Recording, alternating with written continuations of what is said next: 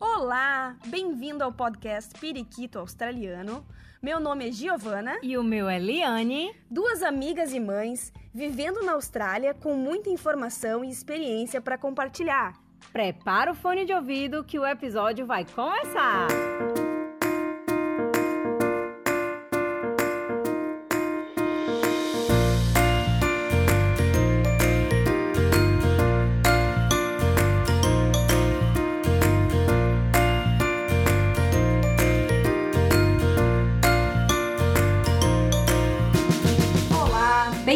bem-vindos, periquitos e periquitas, a mais um episódio. A Lígia e o Ulisses são um casal de 28 e 32 anos. Ela é jornalista e ele engenheiro de computação. Os dois sempre gostaram muito de viajar e por isso decidiram unir essa paixão com seus skills profissionais. E foi assim que surgiu o blog de viagem deles. Desde 2014, eles compartilham roteiros e dicas de viagem pelo Brasil e pelo mundo. E desde 2016, quando vieram aqui para a Austrália, passaram a falar também sobre intercâmbio, imigração e compartilhar as experiências de como é viver do outro lado do mundo. Então hoje nós vamos conversar com o Vamos Fugir.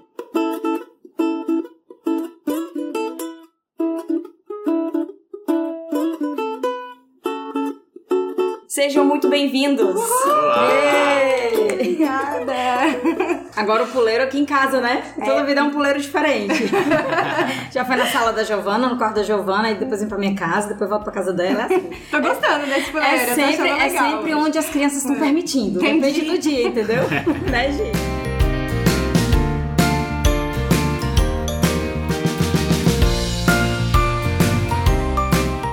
Primeira pergunta que a gente gostaria de fazer pra vocês: vocês via- começaram viajando pelo Brasil? Quais as cidades que vocês já passaram por lá? Vocês começaram o blog ah, lá no Brasil Tá. ou o blog veio pra cá? Como é que como é que tudo começou? Mais ou menos. Ixi, essa, essa pergunta é longa. Tem- bora Temos lá. tempo de podcast? Claro. Tem. História da vida, né? Pode ir. Senta que lá vem a história. Na verdade, a gente, a primeira viagem que a gente fez juntos foi um mochilão pela América do Sul. A gente foi pra Bolívia, pro Chile e pro Peru. Assim, a gente já tinha feito algumas viagens pequenas de fim de semana, pra Ubatuba, pra algumas cidades ali próximas da nossa região. Mas assim, uma viagem maior mesmo foi esse mochilão. A gente ficou 30 dias, a gente não tinha nenhum ano ainda de namoro, e aí a gente foi meio que assim, meus pais falavam assim, ó, ou vai dar muito certo ou vai dar muito errado isso aí, gente, porque 30 dias no perrengue do mochilão é tenso. É verdade. E deu certo, né? Como É, vocês até ver. então a gente só, só se via de fim de semana, porque a gente morava em cidades diferentes, então a gente nunca tinha passado um mês realmente juntos. Vocês dois são de São Paulo? Não. Eu sou. Na, na época eu morava em São Paulo e ali morava em Campinas. Campinas. Mas, Mas as a gente famílias no interior, em Taubaté. Foi um teste aí, viu? Então. Grande teste. e deu, pelo jeito deu certo, né, gente?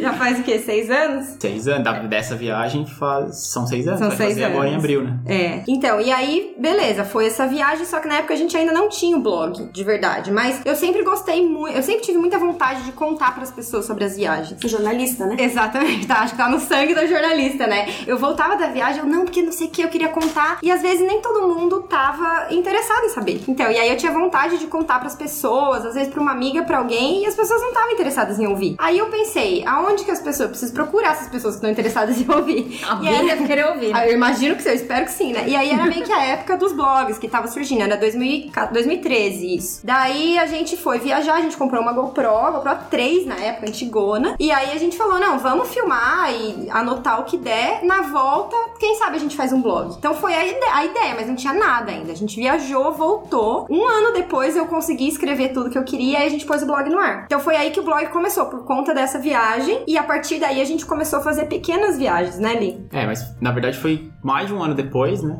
E não foi tão simples assim quanto comecei a escrever e pus o blog no ar. Não, lógico que não. eu tô resumindo pro A podcast. gente ficou, Não, pos- pode falar. ficou postergando essa história de vamos pôr o blog no ar, vamos pôr o blog no ar. E aí, pelo fato de eu ser engen- engenheiro de computação, eu peguei e montei um sitezinho, era na- dentro da estrutura simples lá, do que todo mundo que faz blog conhece, do WordPress. E porque ali não tinha nem ideia de como fazer no, no WordPress não, simples. noção nenhuma. E aí eu falei, não, Li, vamos fazer, eu faço essa parte técnica, você faz essa parte de escrever, porque eu pra escrever texto sou uma negação.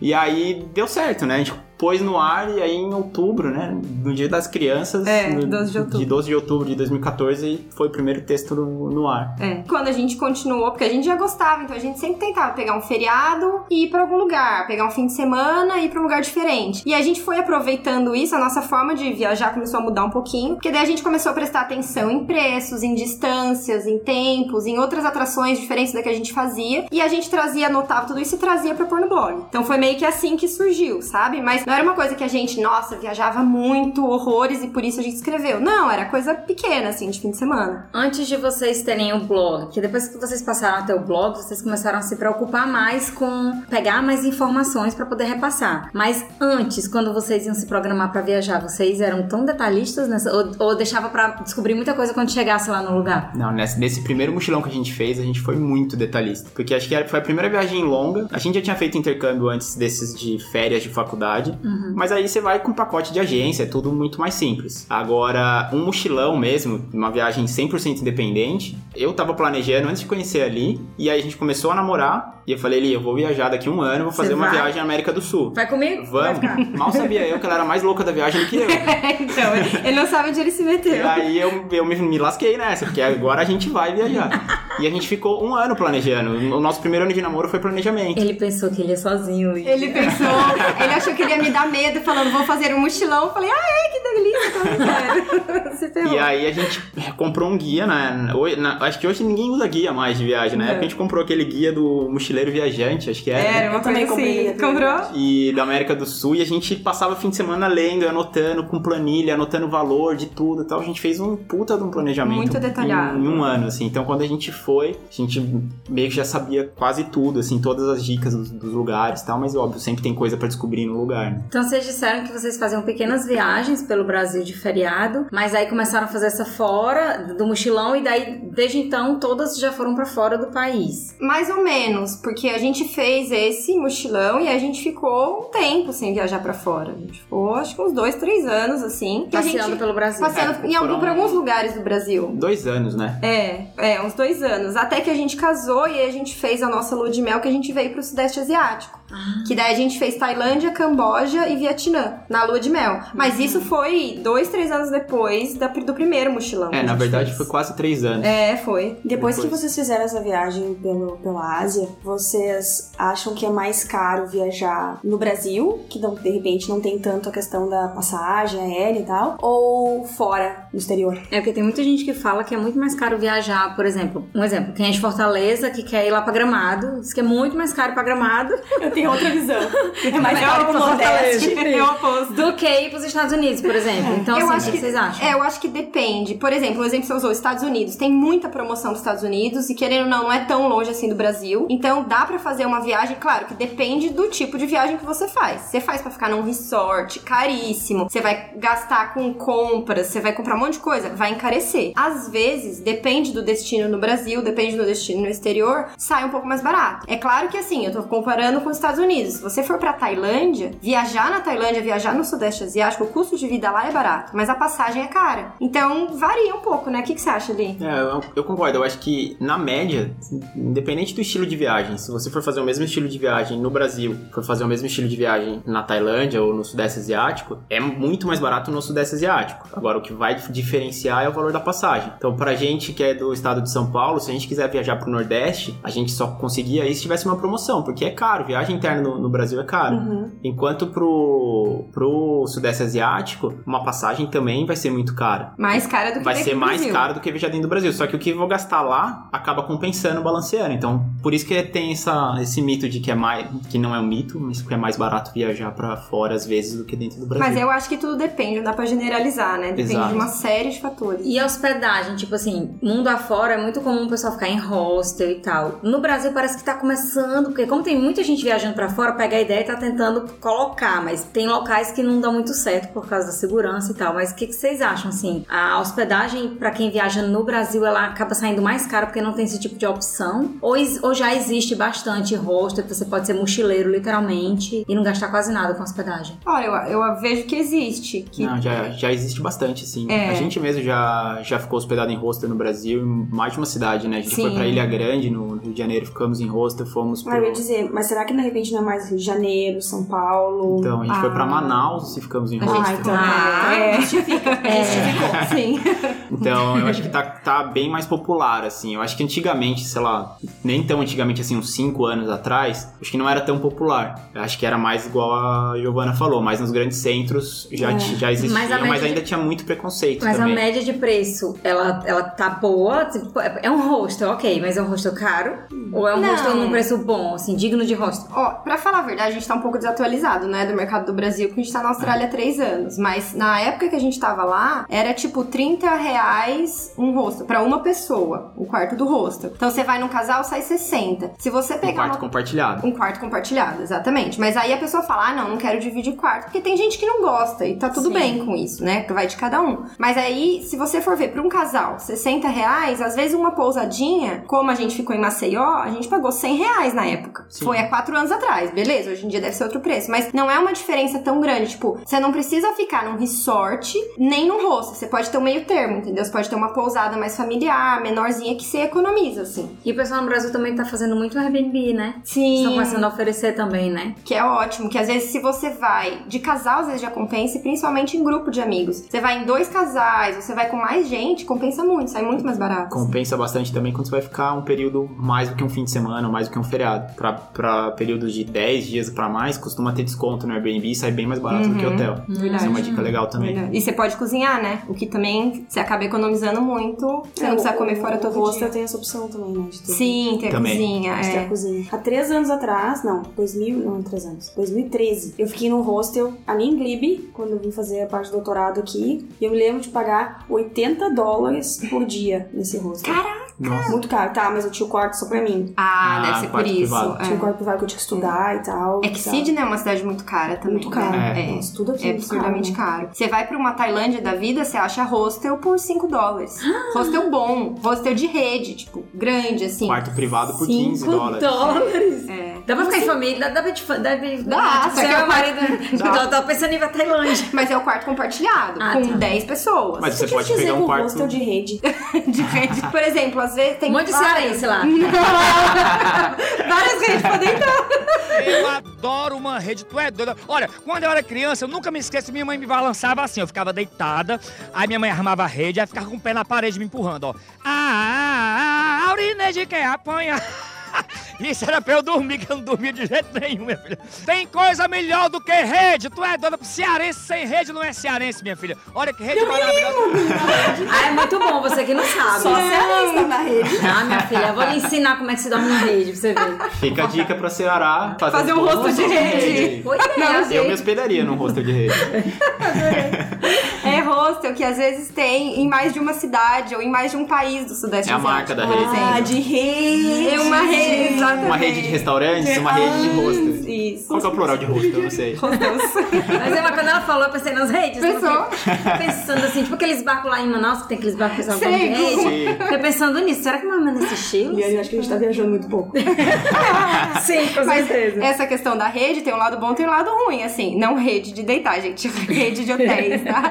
De, de hostels. A tem o dica lado bom, que é mais barato, que normalmente tem um padrão. Mas também tem o lado ruim, que às vezes é uma empresa tipo, de outro país que tá investindo ali. Então, a- você acaba não incentivando a- o turismo local, o dinheiro local, né? Sim, assim, que é um negócio que a gente tenta sempre priorizar, assim. É. A gente tá indo pra Tailândia, não quero dar o dinheiro do rosto que eu tô pagando, sei lá, o imposto ou o lucro do, daquele rosto, vai pros Estados Unidos porque é uma rede marca americana. Entendi. Entendeu? Tipo, a gente tenta priorizar o Negócio local. o local. É um negócio familiar que aí o dinheiro fica ali mesmo e incentiva a galera que trabalha com turismo no país, entendeu? E às vezes até a sua experiência é diferente, porque você sente um pouco mais da cultura local. Sim. Em vez de ir pro Sudeste Asiático e ficar vivendo a, a cultura americana, É. a cultura ocidental.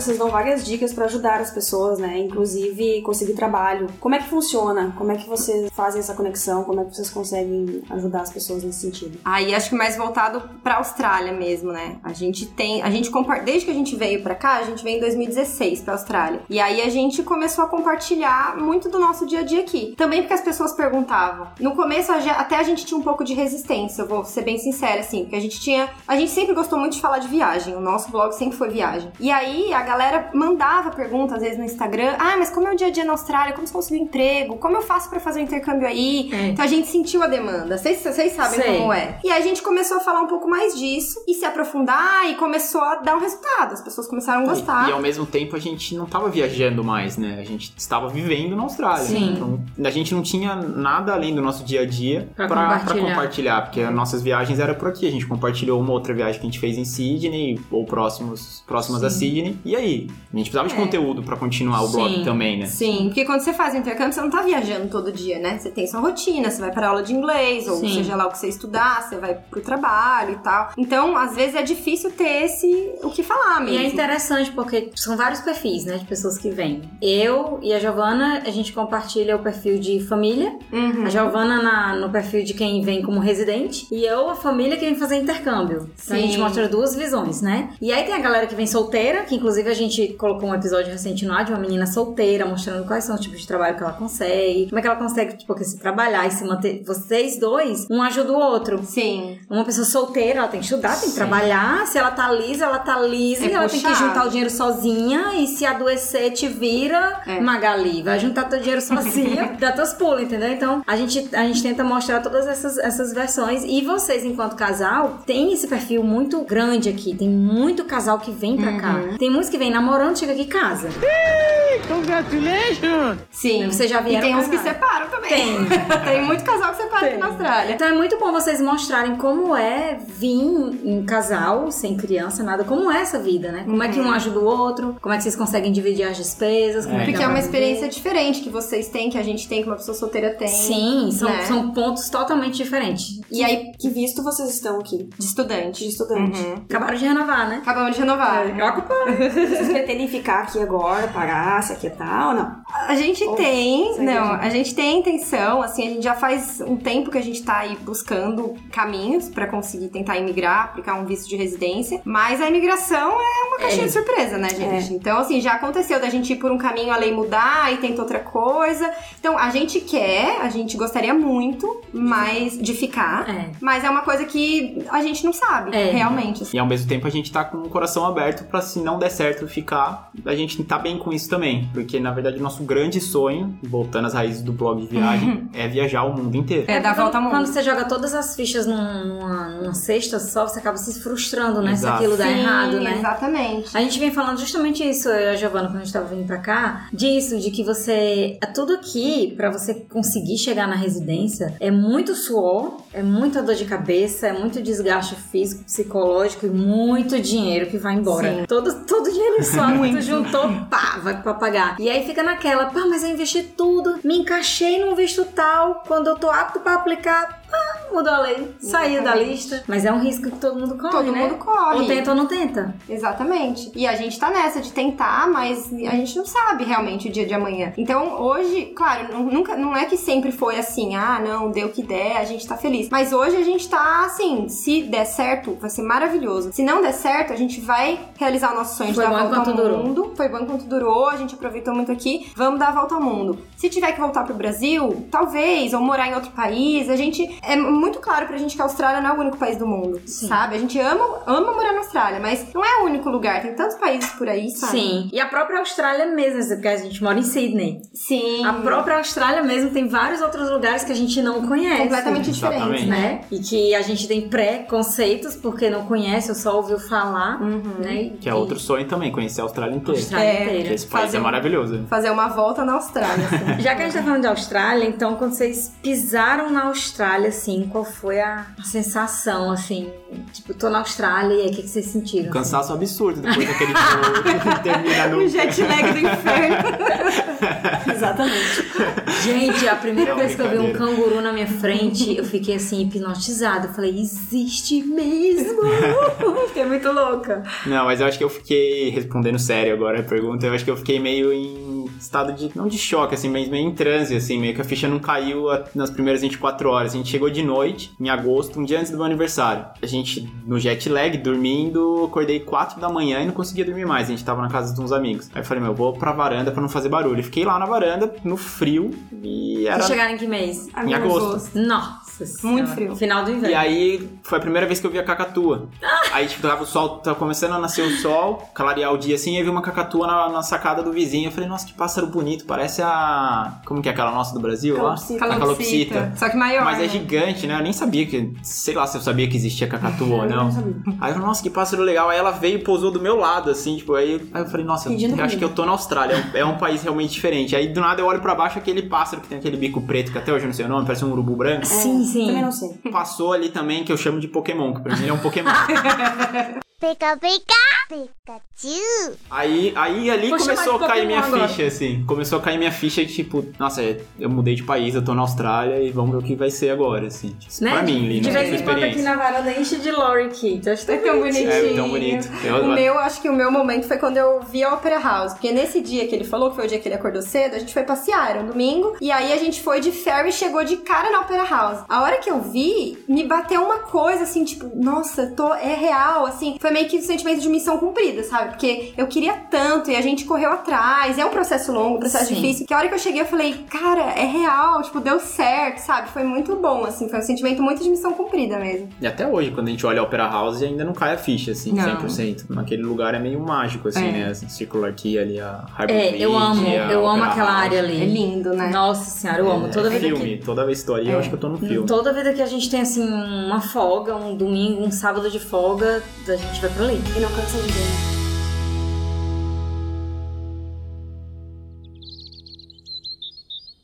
Momento Piu Piu Patrocínio.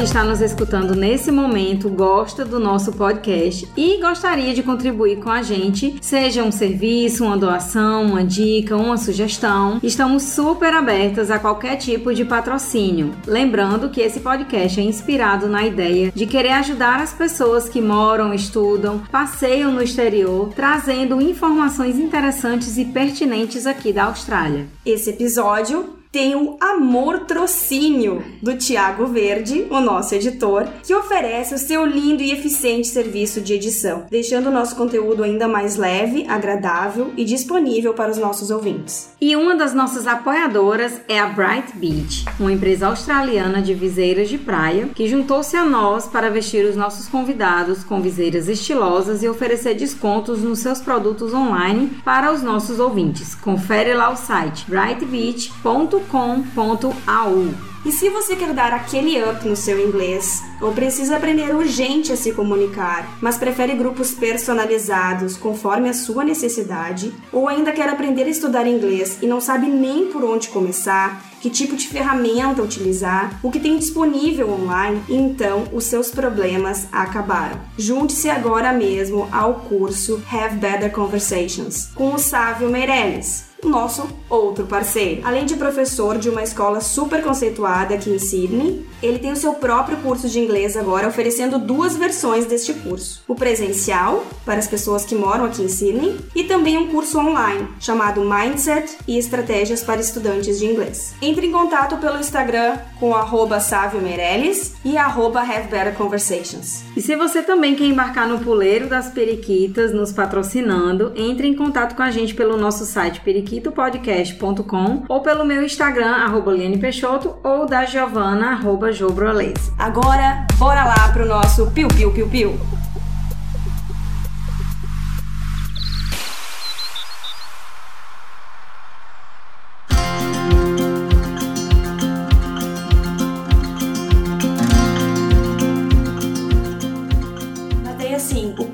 vocês quando vocês vieram pra cá? Era estudar e trabalhar e ficar aqui? Conta um pouco o- da jornada de vocês, Tá. assim. Como é que vocês estão trabalhando no que agora? Conta um Tá. pouco como é que é a vida de vocês agora, desses três anos pra cá. do plano inicial era vir pra fazer. Na verdade, foi um... vir pra Austrália foi um pretexto pra gente viver uma experiência fora. Uhum. Porque a vontade dali, desde que a gente criou o blog, era dar volta ao mundo, dar volta ao mundo, dar volta ao mundo. Gente, eu sou a louca da viagem. Louca. E eu era bitolado no, no meu trabalho, era o cara ali do coxinha paulista que tá ali no escritório e tem cara de carreira, assim. Engravatado. Tava super bem na minha carreira e tal, mas aí eu não tava feliz ao mesmo tempo. A, minha vida não, não era feliz. Eu não tinha rotina, tava tomando remédio tarja preta por conta de doença, de estresse e tal. E aí foi aí que bateu, caiu a ficha. Falei, meu, preciso fazer alguma coisa. Mas não entrava na minha cabeça dar volta ao mundo. Falei, não, Li, vamos ter uma experiência fora então. O que, que falta pra gente? Inglês. Então vamos estudar inglês em algum lugar. Aonde? Ah, Austrália tem um clima parecido com o Brasil, sempre foi uma vontade de conhecer a Austrália, vamos pra Austrália. Por que não Estados Unidos? Porque por não pode trabalhar. E por Porque que não, não, pode ah. estudar e trabalhar. E, nem- e o Canadá também não, né? E o Canadá é muito O frio. Canadá é a gente frio, não a gosta gente de escolheu frio. pelo clima, né? Porque a no gente Canadá foi uma das opções pra gente fazer o intercâmbio. Porém, como eu não tinha nada de inglês, o meu marido não tinha permissão pra trabalhar até eu entrar no VET. Então, até que eu atingisse Entendi. nível pra começar um vocacional, Complica a vida, né? como ia se sustentar? É, então. É, a gente chegou no Canadá, a gente filtrou os países: Canadá, Estados Unidos, Irlanda, Nova Zelândia. Nova Zelândia e Austrália. Por que não Nova Zelândia? A Nova Zelândia a gente tentou o Working Holiday Visa, aquele que abre uma vez por ano pra 100 brasileiros só. No Tre- dia, mais, acho 300. 100, 200, não sei, tem É. um dia lá. Mas tem um dia específico que você Ah, tem é? que entrar no site É. e aí é um working holiday igual daqui. Como é que o pessoal que tá ouvindo aqui, se, se achou, hum, tem isso, como é que eles descobrem que, que dia é esse pra eles ficarem atentos? Eu procura Working Holiday Visa Nova Zelândia. No Google.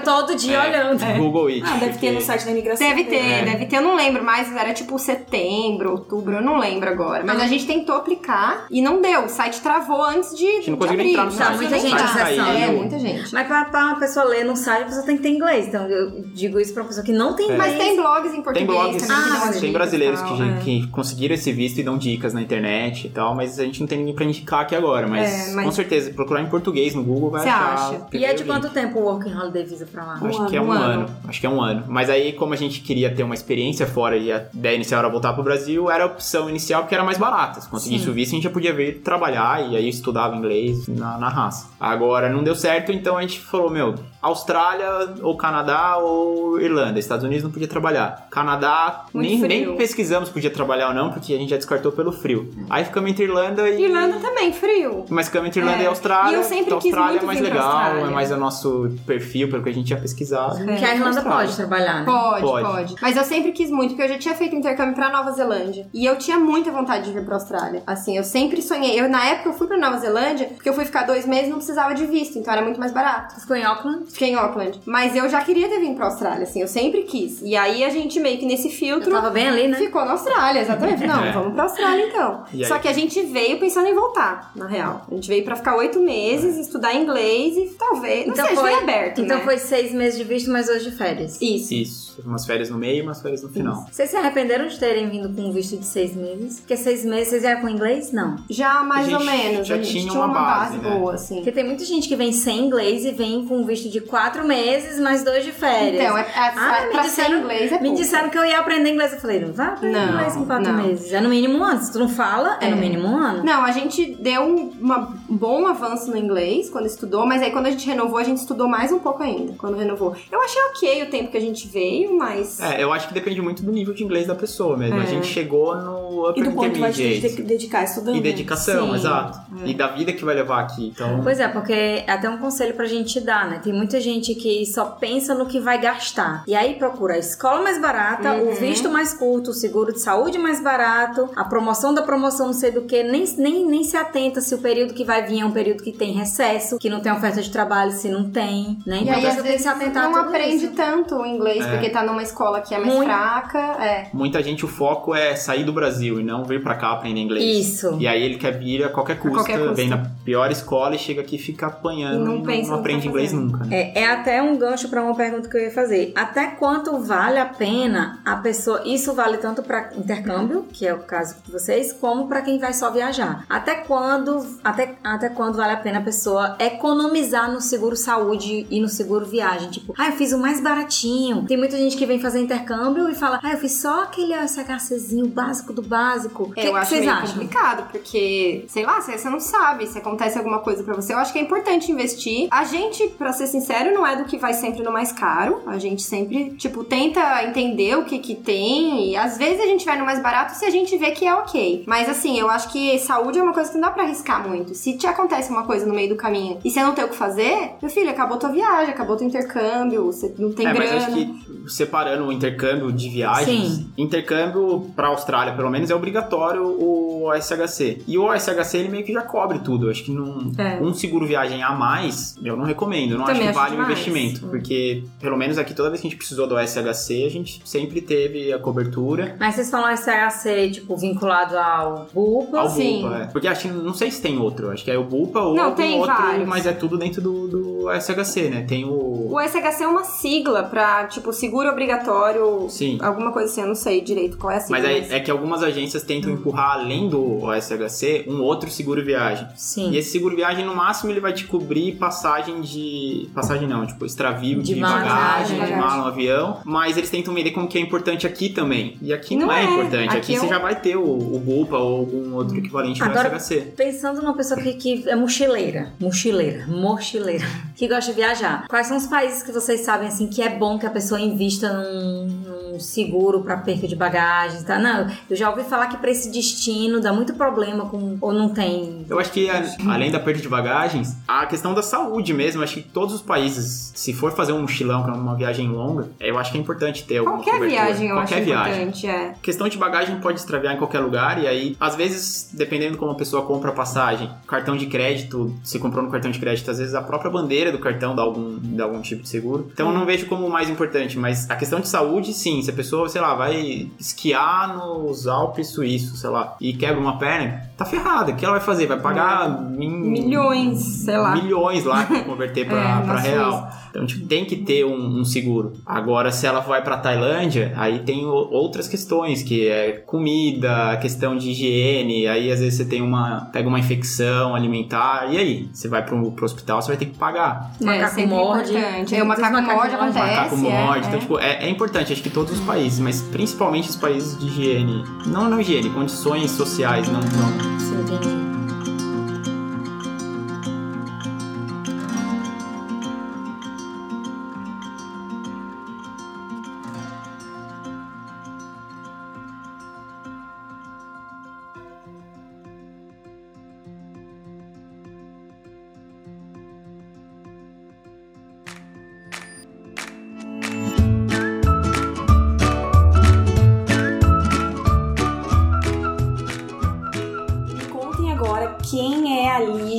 na fila do pão aqui na Austrália e quem é Ulisses na fila do pão aqui na Austrália. Tá, a Lígia no Fila do Pão hoje na Austrália é muito diferente da Lígia que chegou em 2016, completamente. Porque não só questão de pessoal, mas de trabalho assim também, né? Porque quando a gente chegou, a gente falava o inglês, ok, até como eu disse, mas a gente foi, a gente precisava pagar as contas. Então a gente foi procurar qualquer tipo de trabalho, a gente veio disposto já a fazer isso. Então eu trabalhei em restaurante, eu trabalhei como caixa de supermercado, eu trabalhei fazendo function, eu trabalhei em tudo quanto é coisa que vocês imaginam, assim. E nunca foi. Eu gostava, pra falar bem a verdade, eu descobri que eu gostava de ser garçonete aqui na Austrália. Eu gosto, porque eu falava com as pessoas. Isso desenvolveu muito o meu inglês. E aí, com o tempo, eu fui e comecei a trabalhar em uma agência de intercâmbio, que eu aprendi muita coisa. Até das coisas que eu falo no blog hoje é com base naquilo que eu aprendi na agência, a parte mais de legislação e tudo mais. Aí depois eu mudei pra uma. Eu já trabalhei muita coisa, gente.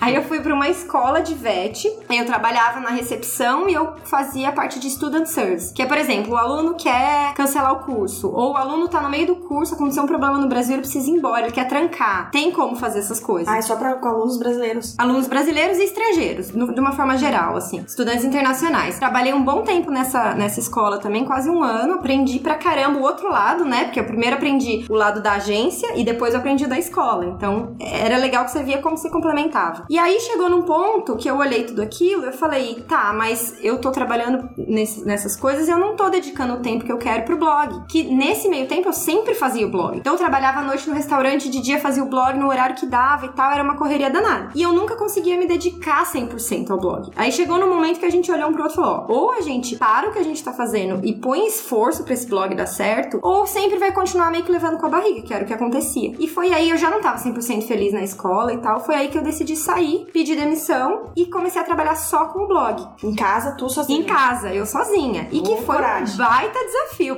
Coragem, porque assim, Tipo, eu. segura as pontas aí, Ulisses, que Foi agora tipo vai. isso. Foi bem isso. A gente aproveitou que ele tava estável no trabalho, que ele já vai contar qual é o trabalho dele. E aí eu falei, não, vamos que isso aqui tem que virar. E aí eu comecei. Nesse meio tempo a gente foi pro Brasil, voltei, eu fazendo, fazendo blog. Mas assim, o blog hoje, ele rende um dinheiro. A gente ganha já alguma coisa com o blog. Mas não é o suficiente pra gente se manter aqui na Austrália, que é um país muito caro. Então, daria pra se manter em alguns países, sei lá, se a gente morasse no Sudeste Asiático, talvez. Mas aqui não. Então, assim, eu fui fazendo, acreditando naquilo. Aí surgiu a oportunidade de eu fazer um freelancer, que hoje eu trabalho com o blog como freelancer. Eu cuido das redes sociais de uma empresa. Então, eu edito vídeo pro YouTube deles, eu escrevo, escrevo texto pro blog deles em inglês. Então, querendo ou não, é a minha área. Hoje É, eu ia trabalho na dizer, minha área. Indiretamente, É. tu voltou pra tua área. Voltei pra minha área. Mas eu sempre gostei. Eu não gostava do que eu fazia no Brasil, que eu trabalhei em TV, eu trabalhei com comunicação corporativa, eu não gostava da rotina. Eu percebi que eu não sou uma pessoa, isso eu percebi aqui na Austrália. Eu não sou uma pessoa que sirvo pra trabalhar pros outros. tipo assim, de sentar, cumprir hora das seis, da- das nove às seis e, sabe assim, ter que entregar. Você gosta, tipo, de, de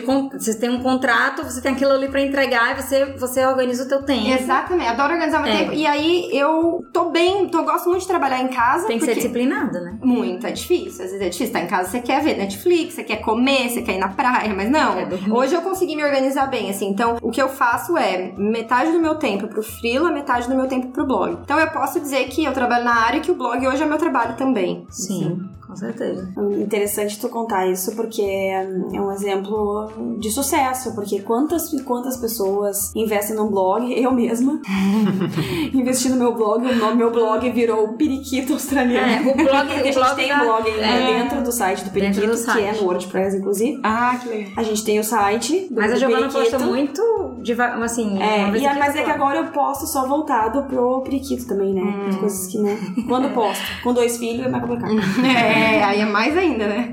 É, mas é perseverança, porque o retorno É. financeiro ele não vem assim. Não. É isso que eu queria Não dizer. é no primeiro mês que vem o retorno financeiro, Então, né? Foram, Demora. foram cinco anos de blog Cinco pra chegar anos. nesse ponto dali poder trabalhar de casa. Trabalhar. E qual é o grande segredo? Conta pra nós aí. Revela esse segredo que ninguém revela. É, tem até uma pergunta aqui da pessoa Cara, perguntando. Qual que é esse limiar de que tu tá fazendo no amor e passa a ganhar dinheiro? É como tu fez pra monetizar, assim. Eu acho que é quando você, primeiro, né? Não é tão simples assim, mas chega um momento que você tem que entender que aquilo é um trabalho e não é só um negócio que você faz por hobby. Eu acho que você tem que virar e começar a levar aquilo a sério a ponto de ser um trabalho. Do tipo, eu me propus a, pro- a postar um texto e um vídeo por semana, aconteça o que acontecer, eu vou postar um texto e um vídeo por semana. Eu ficava até mais tarde escrevendo e tudo mais, então é o comprometimento, como se você tivesse um trabalho pra entregar. Assim, você tá, o seu chefe tá no teu pé. Só que eu não tenho chefe, eu sou minha chefe, É entendeu? aquele então eu- negócio, se ela estivesse numa empresa, ela teria que entregar um texto e um vídeo. Porque o chefe dela ia ficar no pé dela e ia cobrar. Por que que agora que ela é a chefe dela, ela vai se sabotar? Exatamente. Então, eu acho que esse é o primeiro passo. Mas o segundo, é claro que não é assim, ah, posta aí que a coisa acontece. Não. Aí é começar a correr atrás, é começar a pensar em possibilidades de parcerias, abordar as pessoas. A gente já tomou muito não. Não, é. Muito não, assim. Abordar e apresentar pra pessoa o que, que você tem a oferecer, o, o que, que ela vai ganhar e o que, que eu vou ganhar também. Porque é uma coisa de. É dois lados, assim, sabe? Então é é win-win, né? Que eles falam. Tipo, eu, eu tenho a te oferecer essa divulgação. Você pode me oferecer tal coisa. Coisa. Não sei, aí depende da empresa, depende do produto, do serviço oferecido. Mas é correr atrás mesmo, assim, e tá, tá disposta,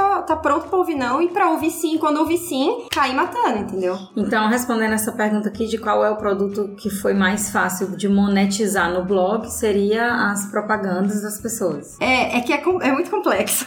Porque assim, ó, Acho que essa pessoa tem interesse, porque é uma pergunta assim, muito específica, né? de uma forma bem resumida. Até a gente já falou, tem um highlights lá no nosso Instagram que eu explico como, como que eu monetizo o blog, mas de uma forma muito resumida pra não ficar gigantesco. Tem várias formas. Uma das formas é com link afiliado. Então, por exemplo, booking.com, que todo mundo conhece de reservar hotel. A gente tem, a gente faz parte do programa afiliados do booking.com. Ah, vi você falando. Então, se você vem e reserva um hotel através do link do meu site, a gente ganha uma comissão. Tipo, um dólar. E aí no volume a coisa, né, é, alguma, é algum dinheiro, assim. E isso tem afiliado de aluguel de carro, de hotel, de seguro viagem, de dinheiro, mandar dinheiro pro exterior. Tá afiliado de um monte de coisa. Eles vieram aérea. atrás de ti ou tu foi atrás deles? É meio que. A maioria a gente foi atrás. É. Mas aí agora que o blog já tá dando retorno, É, porque- aí... Alguns vêm. Alguns é. vêm, algu- algumas empresas menores vêm, mas esses programas maiores, tipo do Booking, ele já é super consolidado. Quando você começa a fazer um blog e procura como fazer, principalmente dentro do ramo de viagens, vai ser uma das primeiras opções Eles já que você têm vai até ter. o negocinho fechado, o que, que eles vão oferecer. Sim, Sim, sim, já é um programinha certinho mesmo. A Você não vai ser lá que e você se inscreve seja pra o participar. blog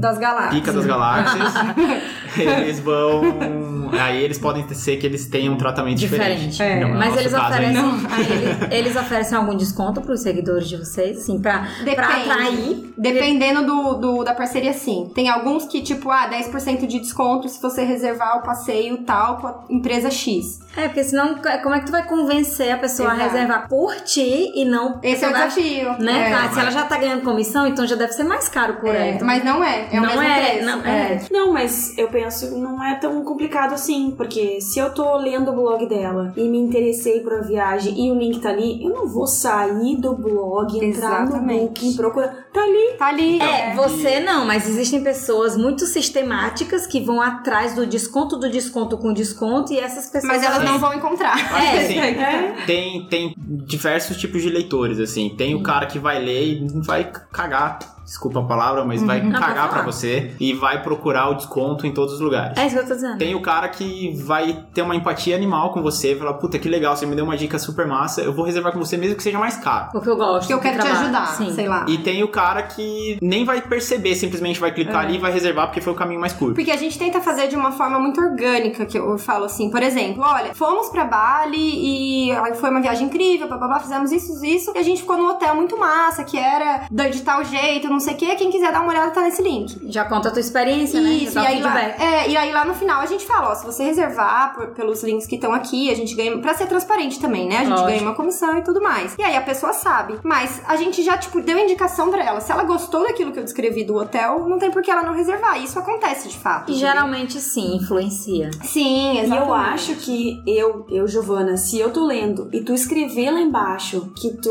ó, se você reservar por aqui, a gente ganha. Aí sim que eu clico. É, Porque se então. eu tô lendo e eu gostei, pô, eu vou, se eu, se eu reservar por aqui e é o mesmo preço do booking, porque eu não vou reservar por Não, aqui? pois é. Então eu vou estar ajudando eles, que eu gosto deles. Eu entendo, Sim, mas é como sim. ele falou, que existem perfis de pessoas diferentes. É, tem, mas tem. eu entendo. Pessoas boas. Eu confio Exatamente. nelas. Sim. E são nelas que a gente foca. É, Eu não vou é, ficar que a focando no cara quer. que tá procurando desconto. Tô procurando o cara que gosta do meu conteúdo. É, Que E confia em vocês, sabe, sabe que vocês são transparentes, né? exatamente. E no final ele vai pagar a mesma coisa. Porque se ele entrar direto no site do Booking ou no site do aluguel de carro, ou do que for, não vai ter desconto. Vai ser o mesmo valor E que a gente. que que porque não- A comissão do Booking, o Booking já ganha uma comissão do hotel. Ele divide essa comissão com, com a gente. E por que Então, que ele isso. divide? Porque a gente faz a divulgação dele. Exato. Pra ele é um super negócio. Lógico. claro. É de graça a divulgação, é, em troca da, Lógico. do comissionamento. Então, isso, essa é o link, é a parte de afiliados, é uma forma de ganhar dinheiro. A outra é com anúncios, que são o AdSense. Que, por exemplo, a gente disponibiliza um espaço do nosso blog para colocar um banner do Google, que o Google escolhe, de- dependendo da pessoa que entrou ali, é aquela história dos cookies. Se você pesquisou ontem passagem para Portugal e você entrar no site, provavelmente vai aparecer passagem para Portugal. Porque é do Google. E aí, nos cliques também, a gente ganha centavos por clique, mas no volume dá alguma coisa. Entendi. E a mesma ideia do YouTube, aqueles anúncios que passam também. Centavos no volume a gente ganha alguma coisa. Aí uma outra forma são as parcerias, que aí é o que acaba dando um pouco mais de dinheiro. Então, por exemplo, se a gente for patrocinado por uma empresa, se a gente faz parceria de divulgação, como a gente falou, com uma agência e a agência paga a gente pra fazer essa divulgação. Já aconteceu, às vezes a gente faz um stories divulgando o produto de alguém, a gente recebe pra fazer aquele, aquela, aquela divulgação. Ou a gente não paga, mas a gente usa do produto da pessoa, enfim, e faz a divulgação. E a gente sempre faz, a gente toma muito, muito cuidado pra fazer só a divulgação de coisas que a gente usa ou usaria, ou que a gente Isso. confiou, assim, leu e gostou do- da ideia da coisa, ou a gente já usou e gostou. A gente nunca vai indicar, né, Só Liz? por dinheiro, é. Jamais. Não. E a gente já falou não pra muita gente, porque a gente não acreditava no, no produto ou no serviço da pessoa. É, eu Ou sou. não eu tinha sou- nada a ver com a nossa linha também. Às vezes É. a gente fala de viagem e intercâmbio Austrália. O cara vem e quer me oferecer um produto de. sei lá, Aparelho tipo- dental, lembra uma vez? É, aparelho Mandaram um dental. e-mail. Não, era clareamento dental. O pai dela é dentista. Meu pai é dentista, vou começar. O que que tem a ver com viagem? Tipo, não vou Viagem com os dentes branquinhos. Você vai sair nas fotos. Senão Com aparência boa. o perfil acaba virando só uma vitrine de loja Sim. e a gente perde o foco. E aí o nosso seguidor, o nosso leitor, não vai acompanhar a gente mais porque ele fala: meu, os caras só estão querendo saber ganhar dinheiro. Eu quero conteúdo É. bom. Mas com certeza, se os valores não batem, Não tem como. não, Não, tem rola. como. Não porque rola. aí você vai estar só se vendendo e aí não perde a essência, né? Exatamente. É verdade. Criação de produto também. Então, o que que é criação de produto? Por exemplo, se a gente escreve um e-book e bota pra vender, é um produto nosso. Se a gente teve uma coisa que a gente criou, que foi um grupo de WhatsApp. A gente teve a ideia, porque a gente sente que as pessoas perguntam muito, querem saber muito. Só que é muito difícil responder todo mundo no detalhe ali no Instagram, porque a gente recebe bastante E mensagem. responde individual, né? É, de- de- exatamente, individual. Daí a gente falou, por que, que a gente não reúne toda essa galera e monta um conteúdo que a gente já sabe pelas perguntas de todo mundo, o que, que a galera tem dúvida? Então é, como arrumar trabalho na, na Austrália, como arrumar uma acomodação, é, escola, renovação de visto, dessas coisas que todo mundo tem dúvida, né? É, Pergunta todo, isso pra todo mundo. Pra todo mundo. Aí a gente falou, vamos montar esse grupo. E aí foi um produto que a gente criou, que as pessoas pagam. O primeiro foi um teste, foi 50 reais. O segundo a gente já aumentou um pouco mais, porque a gente viu que deu certo, foi muito Ah, elas legal. pagam pra participar desse grupo de WhatsApp. Pagam pra estar lá dentro do grupo, A exatamente. reais, então, são brasileiros que estão lá no Brasil? Sim. São brasileiros É. que estão pra vir. A ideia é ajudar quem tá chegando. Sim. É, que não chegou, que tá tipo três meses pra chegar, entendeu? Porque a pessoa tá ali no planejamento, na expectativa, mas ela não tem noção. Ela vai chegar perdida. Como a gente chegou? Então a pessoa te acha pelo Instagram e fala, eu quero participar. Daí tu dá a conta, Isso. a pessoa deposita, tu confirma, me dá o teu telefone e tu inclui ela no grupo. Depende.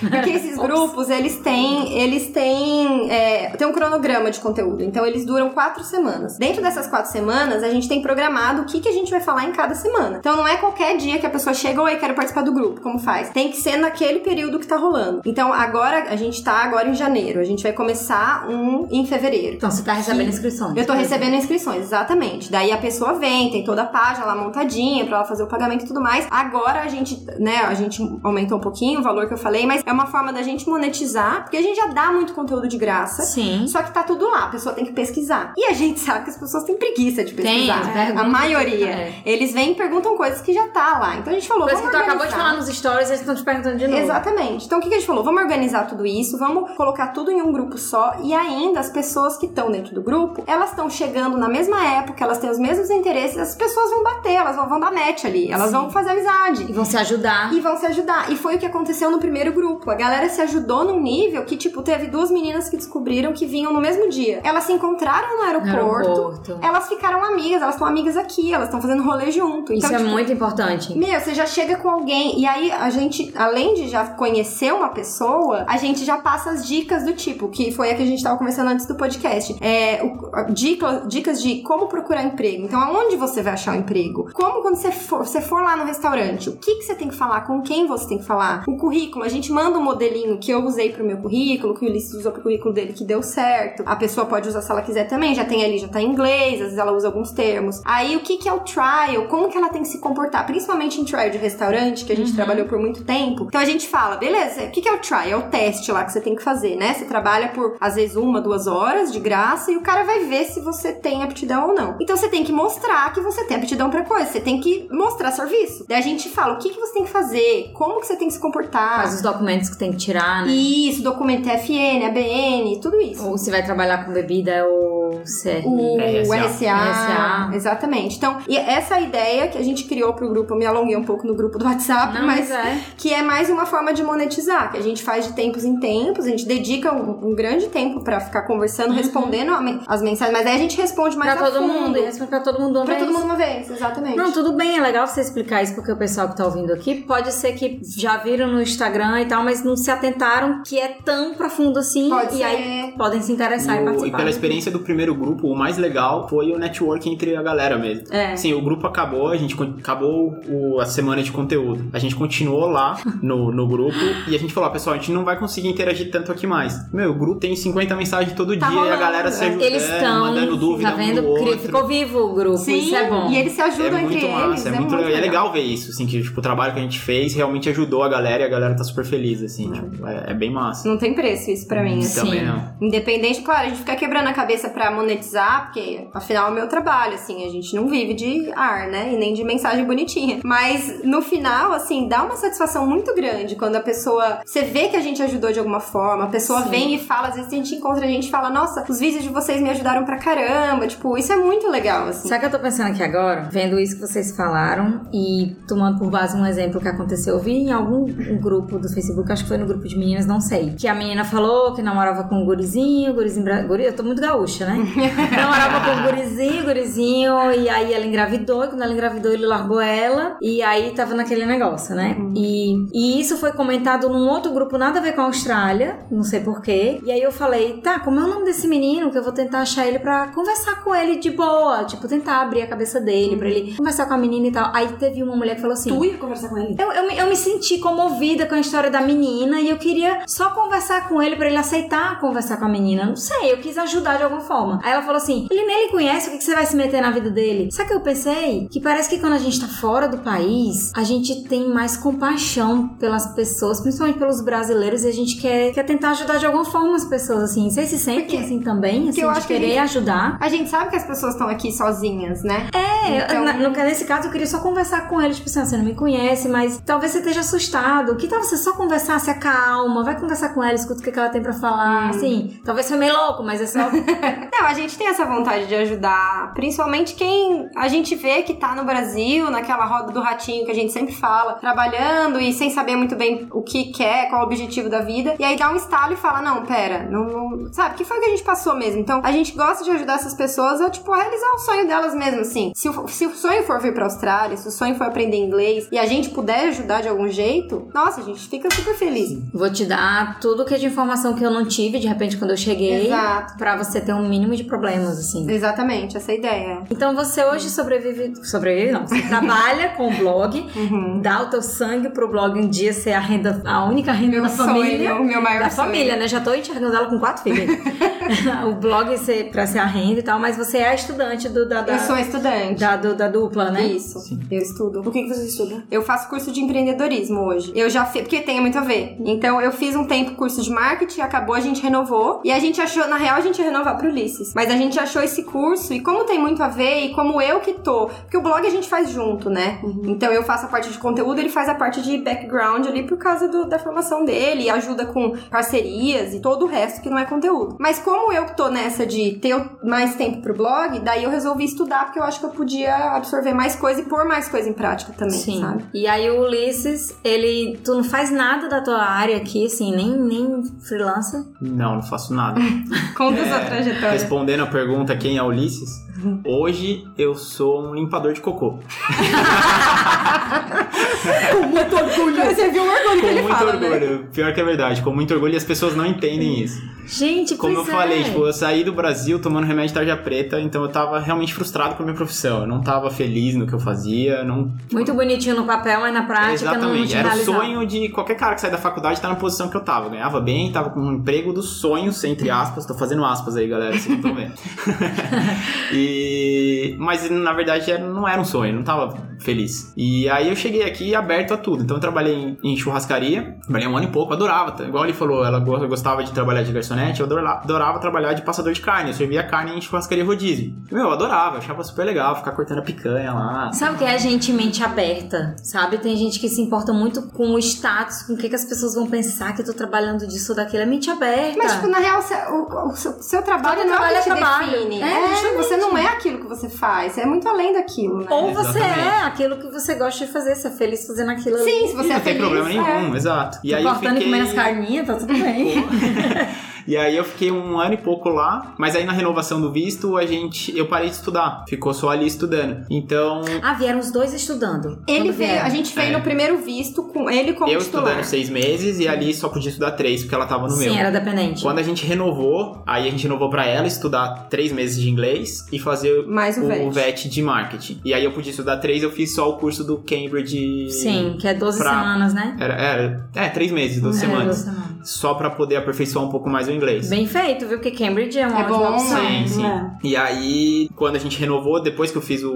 Porque eu já tava nesse curso, mas eu ainda tava na churrascaria. Falei, meu, agora vou ter um pouco mais de. Vou ter tempo durante o dia, porque eu estudava de manhã antes. E eu não gostava da. Eu gostava de trabalhar na churrascaria, eu não gostava da rotina de trabalhar à noite. E trabalhar de sábado. E ali já não, não, não trabalhava todo sábado. Falei, meu, vou procurar alguma coisa durante a semana. E aí eu arrumei esse trabalho de cleaner, de faxineiro de prédio. Que é limpar a área comum de prédio, limpar o. O condomínio, o né? Para as Condomínio. Como tu conseguiu? Tinha um amigo meu da churrascaria, network. Sempre, indicação, Sempre network, gente. Eu é, falo é muito, ó. Brasileiro se ajudando. Eu falo, ó, sai falando com qualquer um que estiver do teu Um lado. amigo meu assim. da churrascaria, ele já nem tava na churrascaria mais. E eu sabia que ele tava nessa empresa e mandei mensagem. Falei, cara, se só sabe de alguma coisa, nem necessariamente para o que ele tava fazendo. Se ele souber de alguma coisa, me indica, porque eu quero alguma coisa de segunda a sexta, vou procurar. E também tava aberto a tudo. Aí ele falou: ó, se você não tiver frescura, se você não tiver problema com lixo, com trabalho sujo, você tá empregado amanhã. Falei, cara, não tem problema com nada. E aí eu comecei a trabalhar nessa empresa e já faz. Vai fazer quase três anos já que eu tô Pô, na mesma E, empresa. da- e- e em relação ao salário, tu ganhava, ganhava a mesma coisa que na churrascaria, mais, menos, o que que tu... É praticamente a mesma coisa, porque eu ganho mais o salário hora no, trabalhando de cleaner, só que eu trabalho como se fosse no, no ABN, que é como se fosse um CNPJ Sim. no Brasil. Então, se eu tirar os custos de imposto, eu não tenho férias, botar na ponta do lápis é praticamente a mesma coisa que eu ganhava na churrascaria, que o salário hora era menor, mas eu ganhava férias, eu, o imposto já era descontado e tal. Então, Mas aí o horário é mais tranquilo, né? Porque tu não trabalha de noite, não trabalha exatamente. feriado. Trabalho de segunda Dá pra viver mais, né? É Assim, bem mais tranquilo. teoricamente. Tem a tarde livre pra trabalhar no blog. É porque na churrascaria você trabalharia, você trabalha justamente quando tá todo mundo de folga. Exatamente. Então é. não vive. E assim, sempre foi uma coisa que a gente, eu e ele, a gente sempre priorizou aqui na Austrália, porque como que tirou a gente do Brasil, um dos motivos foi o estresse que a gente tinha, a gente falou, meu, a gente não pode ir pra Austrália e ficar bitolado e ficar trabalhando, só trabalhando, ou estudando e trabalhando e não viver. Então a gente sempre separou o domingo, pelo menos, pra ter o dia off nosso, dia de não vamos trabalhar. E por muito tempo a gente ficou assim, só que a gente queria o sábado também. Aí, a gente conseguiu o sábado, ficou muito melhor. Que né? eram os dias que a gente aproveitava pra passear, conhecer Sydney, fazer uma trilha, ir pra uma praia diferente. O que é importante, pra, inclusive, pra arrecadar conteúdo, né? Também, Muito se a gente também, não consegue né? viajar, passeie pelo lugar que você mora. É Sim. que a gente sempre fala. E de ônibus, barato, assim, não é caro, É. não precisa ser caro. E uma, uma pergunta pessoal pra ti, Ulisses, porque hum, eu me vejo muito na tua posição, assim, não sou cleaner, mas também não faço nada da minha profissão aqui na Austrália, né? Não, não tô trabalhando bem longe da minha área, inclusive. Como tu te sente? Como é que. como- explica pra nós como é o Ulisses hoje em relação àquele Ulisses do Brasil perante tudo. Perante as pessoas que ficaram pra lá, perante o teu contentamento agora, porque tu disse agora eu sou uma pessoa feliz. Então, que peso que tem uma profissão ou um status Na vida de alguém. na vida de alguém? Essa é uma pergunta que eu sempre tento responder pra minha mãe e eu nunca consegui convencer ela, mas.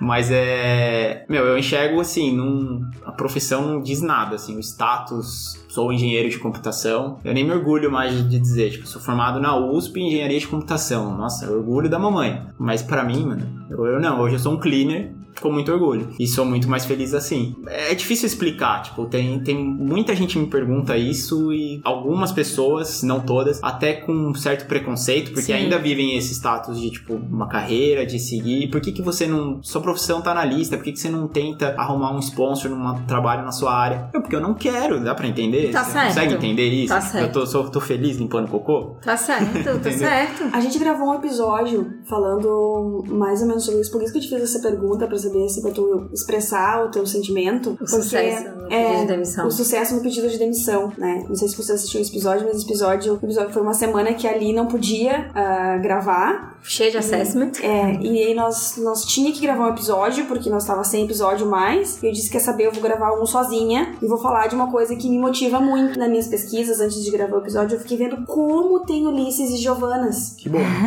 Como na nossa geração, né, especificamente nossa geração pessoal entre, entre 25 e 35 anos, que resolve largar tudo. Chutar eu o sou um balde. grande advogado, sou um grande médico, resolve chutar o balde e fazer o que dá na telha ou simplesmente o que deixa a pessoa, a pessoa feliz. É, a gente. Só que, pra fazer isso, a gente foge um pouco. Você percebeu? Tu veio pra Austrália, eu vim pra Austrália. Não faria no É, Brasil por causa Sim. do, do ser julgamento, muito né? mais, talvez a gente até fizesse, né? Mas ia ser muito mais difícil fazer no Brasil. Sim. Porque a sociedade é muito, muito. julga muito mais no Brasil. Acho que tá muito mais na cultura ali, no DNA do brasileiro, que tem que. e Talvez até por apanhar muito mais e lutar muito mais pra conseguir uma profissão legal, uma profissão digna. Sim, Aqui eu sou cleaner e eu consigo ter uma vida digna. No Brasil, se eu trabalhar de faxineiro, justamente. Infelizmente. não infelizmente não é assim. Tu É não muito difícil conseguir ter um salário legal, A, conseguir a gente fez manter. até um episódio falando sobre a minha profissão na Austrália, onde a gente mostrou dois lados da moeda. Alguém que era algo no Brasil e veio pra cá por causa dessa profissão e continuou sendo o que ele era, que por coincidência é É da área de TI. Sim. E uma outra pessoa que era funcionária pública de um banco, super estabilizada lá, e hoje ela é personal organizer. E ela é super feliz sendo personal Ela deve adorar fazer isso. Ela feliz. É a cara dela. A cara é tipo assim, realizada. não, Até não quer outra conversando agora, assim, tentando clarear um pouco mais as ideias aqui na minha cabeça, o, a pergunta da Giovana de que, co- como que é essa relação do, do status, né? Tipo, eu acho que a gente tem muita mania de perguntar quem é Ulisses, ou quem é Giovana, quem é Li, Li, ah, Liane. quem é Liane. E associar a profissão. e associar a profissão, ah, Ah, ela é o quê? Ah, é tal a coisa. Giovana é, faz- é pesquisadora, a Liane, eu não sei se profissão, Liane. Administrador. Administrador, o Ulisses é engenheiro de computação. Tipo, não, tipo, a Liane é a Liane. Sim. A Liane que mora na Austrália, que tem Que um é mãe, podcast, fala que é pelos mãe de dois Fala, exatamente. E, e é isso, tipo, o Ulisses não é o engenheiro de computação, não é o cleaner. O Ulisses é o Ulisses, que gosta de viajar, que mora na Austrália, que é casado com a Lígia, que, a, que tem um blog chamado Vamos Fugir, que gosta de produzir conteúdo ou ajudar a produzir conteúdo, porque quem produz é ali. Acho que o que define a pessoa não é, não, não tem que ser a profissão. Eu acho que é, é isso que eu aprendi aqui em três anos de. Austrália. Então, eu sou cleaner hoje, mas amanhã eu posso ser outra coisa e beleza. Tipo, eu só, hoje eu só preciso de alguma coisa pra me fazer, pra gerar uma renda pra me manter, porque na verdade o que eu gosto de fazer é o blog, é viajar, é incentivar mais pessoas a viajarem e abrirem a cabeça pro mundo. Sim. É, aproveitar, vamos fazer um, o parênteses das recomendações de séries e episódios e Netflix. É, tá assistindo o Working Moms. Vocês já assistiram? Não. Não. Vale muito a pena, não só porque fala em moms, no sentido de mães com filhos que estão trabalhando, mas mostra muito bem essa questão de da culpa, sabe? Da, ah, mas eu, eu sempre trabalhei minha vida inteira, por que, que agora que eu tenho um filho, ou agora que eu mudei de país, ou agora que eu não vou mais trabalhar? Eu a gente vou... fez episódio sobre isso também. É, Então a gente tem assim, bastante episódio aí. Pra quem tiver interesse nesse assunto, quem tá se sentindo assim um pouco desolado com a sua profissão, tá pensando em mudar de carreira, não tá com aquela coragem, é, fica, fica a dica, né? Além Legal. Do, além do podcast, fica a dica do É, Netflix, assiste o episódio do Netflix, dá uma passeada nos episódios do nosso podcast, que só aqui a gente já citou vários que vocês podem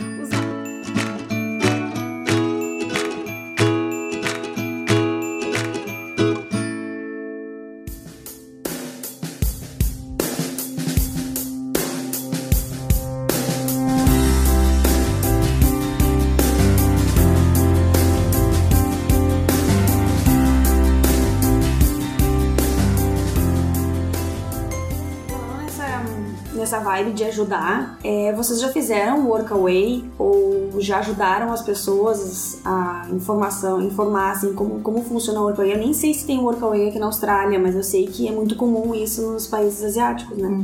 Então, na verdade, a gente nunca fez Workaway, mas a gente sabe o que é e a gente tem muita vontade de fazer. Pô, ele funciona como você trabalha em troca de hospedagem ou em troca de comida, às vezes os dois. E aí o trabalho pode ser qualquer coisa. Pode ser trabalho num hostel, por exemplo, você vai trabalhar de camareiro, arrumar cama, ou na recepção, ou você- se você for um criador de conteúdo, que é o nosso caso, a gente pode produzir conteúdo, gerenciar rede social por três semanas pro, pro, pro hostel e ficar lá. A gente pode divulgar conteúdo deles. Enfim, tem N formas. Pode ser fotógrafo e fotografar o hostel e passar as fotos pro, pro hostel pra eles usarem na divulgação como eles quiserem. Tudo em troca de, de hospedagem e comida. Serviços em troca de serviços. Serviço em troca de serviço. E aí é bom pra eles e é bom pra você que você acaba economizando na, na viagem. E tem também trabalho em, em, em fazenda, tem trabalho em, ONGs. em ONGs, tem até trabalho em casa mesmo, casa de família, de você cuidar de- da, da criança ou de Do você cachorro, do cuidar do cachorro. Isso. E aí tem dois sites principais, acho que é legal deixar de dica, que é o workaway.com, se eu não me engano, É. É Workaway, gente. Digita no. Google que vai aparecer.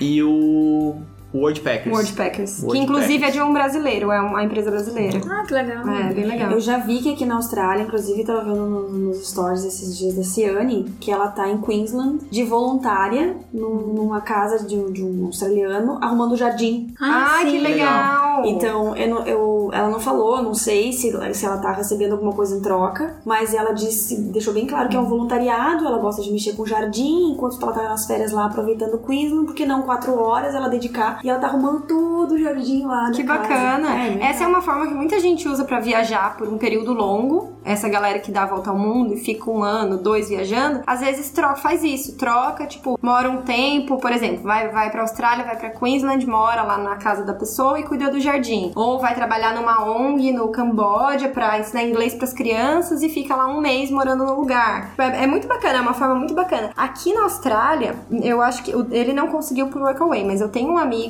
que quando veio fazer o intercâmbio, ele foi, ele ficou hospedado num hostel e ele viu, ele começou a observar e viu que tinha pessoas que trabalhavam e moravam no hostel também. E ele foi lá e se ofereceu, falou, viu, vocês têm vaga, eu queria tal. Conseguiu, ele ficou mais de um ano morando, nem sei se até hoje ele tá lá, mas ele ficou por muito tempo morando nesse hostel, trabalhando em troca, então ele não pagava moradia, muitas vezes ele ganhava comida, e se ele fazia, tipo, ele tinha um mínimo de horas pra fazer pra pagar a estadia Se ele dele. fazia mais, ele ganhava. Ele ganhava em dinheiro, exatamente. Então, tipo, ele economizou muita grana com isso, assim, é uma possibilidade. Quem quer saber mais dicas sobre o Workaway e trabalhos na Ásia, quem tem interesse, assiste o episódio da Marina. Nós temos dois, na verdade, Dois né? episódios com ela. Ela tá há mais de três Essência anos. Nômade. Essência O Nômade. nome do episódio. Há mais de três anos viajando pela Que Ásia da hora. e pela Europa. Ela foi pra Europa também, ela conta tudo lá, com o Workaway. Cara, meu É. sonho. A gente tem o Essência Nômade e o 1, marido. Essência Nômade 1 e. Essência Nômade 2. Ela era bióloga, ele cineasta. Cineasta. Largaram tudo, vivem de mochileiro pelo mundo. Ele faz vídeos, não sei o que. De, ela faz, Legal. né? Que Eles legal. trabalham em troca de moradia, já trabalham em fazendas, já trabalharam de Eu tudo. nunca sei onde que ela tá, mas pelos stories agora ela está na Tailândia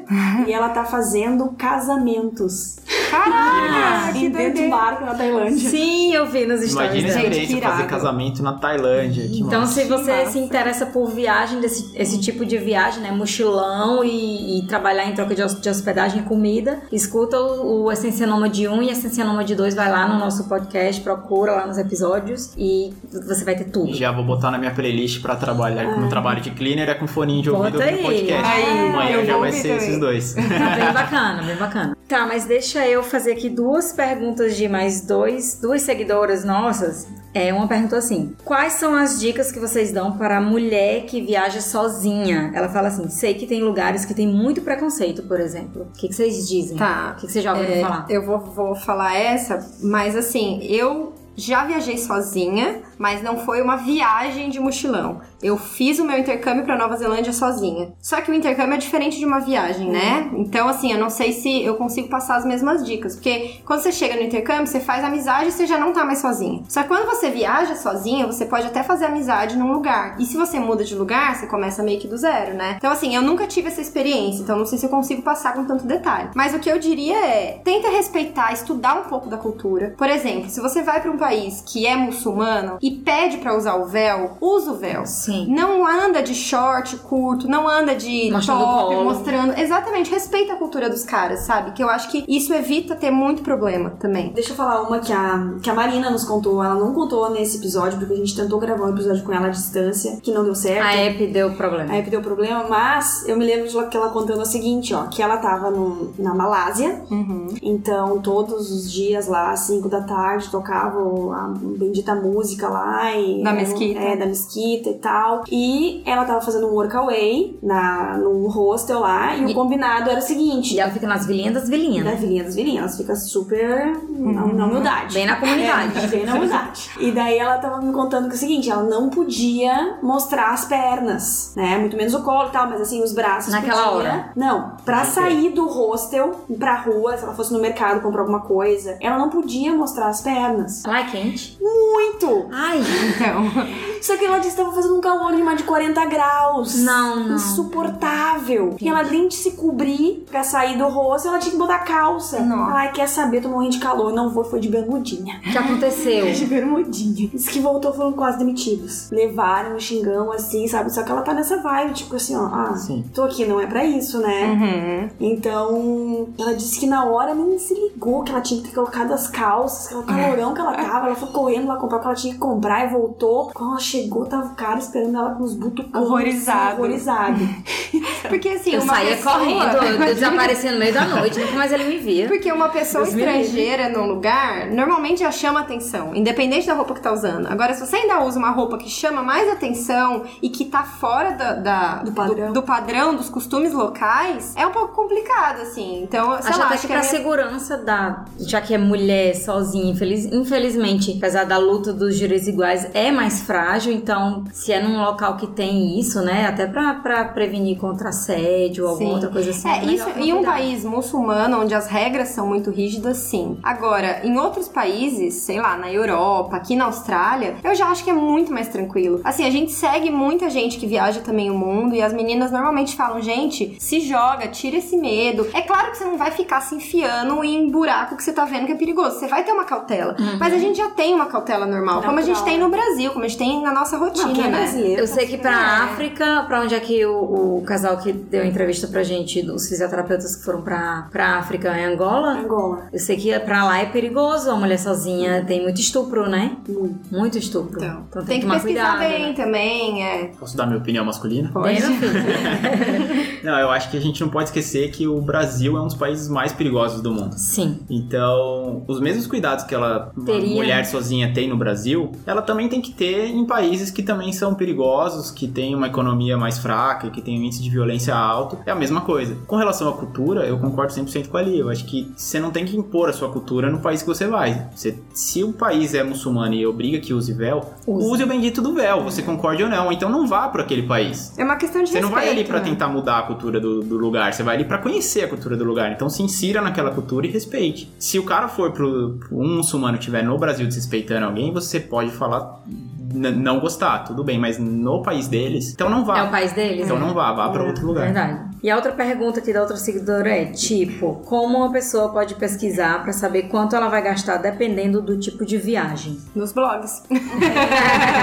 Vamos fugir blog. de blog. Não, é, tem muito blog na internet com muito conteúdo bom. Eu nunca fui uma pessoa controlada financeiramente, antes do Ulisses. Isso é Lígia antes, Antes pré do Ulisses Ulisses. e pós Ulisses, Você entendeu? viu o que eu fiz na vida Você viu, é antes de Cristo, depois de é tipo isso. Tá vendo aí? Eu não era, gente, eu não tava nem aí, eu nem sabia o dinheiro que eu tinha, eu comprava, nunca meu dinheiro dava, nunca. Beleza. Aí fomos pra esse mochilão aí da América do Sul. E a gente pesquisou, como a gente falou no começo, a gente pesquisou tudo, assim, muito bem pesquisadinho. E aí ele falou, não, Li, eu cuido do dinheiro. E eu falei, beleza. Aí acabou o mochilão, no final do mochilão, ele olhou e falou, então, tá sobrando, sei lá quanto de dinheiro lá. Eu falei, como assim, tá sobrando? Você, não é possível, você fez conta Você não errada. deixou fazer isso, isso, isso, isso. Não, e o pior é que a gente É que tá, fez muita a gente coisa. fez tudo que a a gente, gente fez tudo que a gente queria, a gente comeu tudo que. É claro Mas que- ele controlou. Ele controlou. Mas assim, a gente não é. A gente é muito econômico. Eu aprendi também com ele, tá? A gente viaja. criei um monstro. Agora ele sofre Era mais econômica comigo. do que eu hoje. É, hoje eu sou mão de vaca. Hoje eu sou muito mão de vaca. Mas assim, a gente é muito econômico. Então a gente fica em hostel, a gente procura restaurantes baratos ou a gente cozinha. A gente sempre tá tentando economizar. E ele foi controlando, não controlando no sentido de não me deixar me controlar, não me deixar fazer as coisas. Não, a gente fez tudo que a gente queria. E no final sobrou, eu falei, o que que você fez? Não é possível. Ele não lia, porque a gente veio com tudo planejado e a gente não estourou o orçamento que a gente tinha diário. Aí eu falei, oi?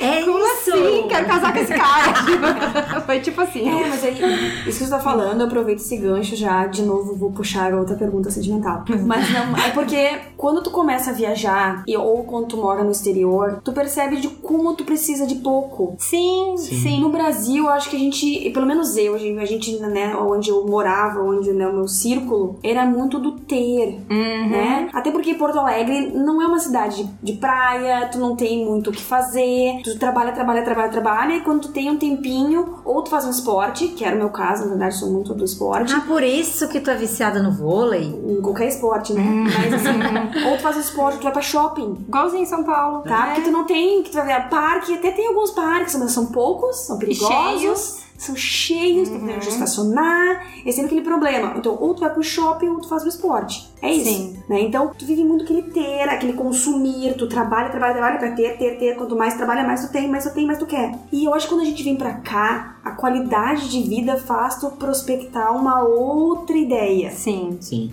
Eu acho que quando você começa a viajar, ou quando você faz um intercâmbio, vem pra cá, isso acaba, você acaba é, virando essa chavinha do ter. Eu ainda tem muita gente que viaja pra comprar, ou que gasta muito dinheiro em viagem com compras, com outlet. Eu não julgo, mas ah, no momento que você tá gastando com coisas, você não tem esse dinheiro pra gastar com experiências. Então você acaba tendo menos experiências, entendeu? Então isso é uma coisa que a gente foi aprendendo, foi se adaptando cada vez mais pra chegar no a fazer sobrar um, um orçamento de viagem, por exemplo. Verdade. Né? É, e como que deu certo essa viagem? Como que eu a gente planejou, né? Que chegou no final e sobrou dinheiro? É planejamento. E pra planejar é, é pesquisa. Tem ou você pesquisa, entra nos blogs, pesquisa lá, vou, sei lá, uma viagem pra qualquer lugar. Pra onde você quer ir, Joana? Eu quero, eu quero conhecer a Tailândia. Tailândia. Vai pesquisar lá. Que fazer na Tailândia? Quanto custa ir pra Tailândia? Vai aparecer 50 blogs brasileiros em português com tudo mastigado ali. Gente que foi há dois meses atrás, gente foi um ano atrás, com todos os passeios, com tudo. E aí você começa a anotar tudo que você quer fazer, botar o valor de tudo, de quanto que é cada coisa. Você bota na moeda local, bota no- na, na moeda em real, pra você ter uma noção de quanto vai custar essa viagem toda faz uma média de, de valores de hospedagem, quanto os blogs falam, quanto que eles gastavam com comida, quanto que eles quanto que é uma refeição média, quanto que custa uma cerveja se você for beber, quanto que custa um, se você fuma, quanto custa um, um maço de cigarro. Tem tudo na internet. turísticos. Então, tipo, é pesquisa. Você tem que ter tempo, gostar de fazer, ou se você não gostar, você tem que sentar e fazer, ou você paga pra uma agência e vai fazer um tour, um tour guiado. E aí você vai fazer o rolê da agência, não vai ser a sua viagem independente. Então é isso, é pesquisa e planejamento. Planilha tudo, bota numa planilha, você tem um valor total. E aí, beleza, é isso que eu preciso de orçamento pra minha viagem. A passagem vai custar tanto, a refeição média vai custar tanto, o valor do hotel já vai custar tanto. Beleza. Tu tinha um tem orçamento, de quanto tu tinha que gastar por dia? Tinha não. O teu orçamento diário, que não poderia ultrapassar tanto. para as viagens que a gente faz, que vai ter início e fim, que a gente vai fazer uma viagem de férias. Vou no dia 1, volto no dia 30. A gente sabe quanto que custa cada passeio que a gente vai fazer, pelo menos ter uma ideia de preço e um orçamento diário para gastar. Então, às vezes você gasta mais num dia, no outro dia você tem que se policiar para gastar menos. Isso funciona muito bem pra quem não tem filhos. É Se verdade. eu tenho filhos, isso funciona muito bem. É O meu verdade. orçamento era bem Sai do plano, né, gente? do plano. Mas isso a gente fala de planejar tudo, né? Assim, cada vírgula do que você vai fazer. Essa é uma forma de economizar. Mas tem gente que ou não tem paciência ou não gosta de uma viagem mega engessada. Não, as nossas viagens nunca foram engessadas, mas a pessoa não gosta de saber cada passo que ela vai dar. Então também tem como fazer Isso. toda essa pesquisa que o Ulisses falou, só pra ter uma noção média do valor. Ah, eu vou precisar de 10 mil reais pra gastar, beleza. Mas lá eu decido o que eu vou fazer dentro dos meus 10 mil. Não vou gastar mais que isso. Entendi. Então você não precisa fazer um cronograma de cada hora da sua vida dentro da viagem. Mas precisa né? ter uma disciplina durante a viagem pra saber quanto você ainda tem, quanto você Ah, já gastou, pra ter uma noção. Tipo, senão você vai fazer uma viagem de 10 dias, no terceiro dia você já gastou tudo. Sim, é, você tem que ir anotando tudo, tem que ir calculando Uma direitinho. dúvida minha, pessoal, que. minha, pessoal. Eu nunca fiquei em hostel na minha vida. Se eu quiser ficar num hostel, co- como é que eu procuro? Eu boto hostel, tal lugar? tipo- É, hostel, Mas aí- vale. E aí fico, Ou- aí vem- procuro nas reviews No e. booking.com Booking. você acha. Booking.com. Você coloca Tem lá vários. Hostel e o lugar que você quer ir. Ele já vai É porque eu filtrar. nunca fui uma viajante, assim. Ou você coloca só o lugar que você quer ir e vai ter o filtro do lado. Tipo, tem hotel, hostel, pousada, camping. Você A filtra Liane por tá hostel. descobrindo que ela precisa viajar. É, eu nunca. Fica a dica, eu fui. Precisa ler um pouco mais, vamos fugir. É. Sim, então. Então eu não posso ter outro filho, porque se tiver outro filho, aí dificulta mais ainda o negócio. Mas o hostel é exatamente igual ao hotel. Você procura na internet, acha, faz a reserva e vai, igualzinho. Pô, eu não sabia nem o que era Airbnb. Quando eu cheguei na Austrália foi que eu descobri. Ah, Airbnb, Airbnb. Esse negócio.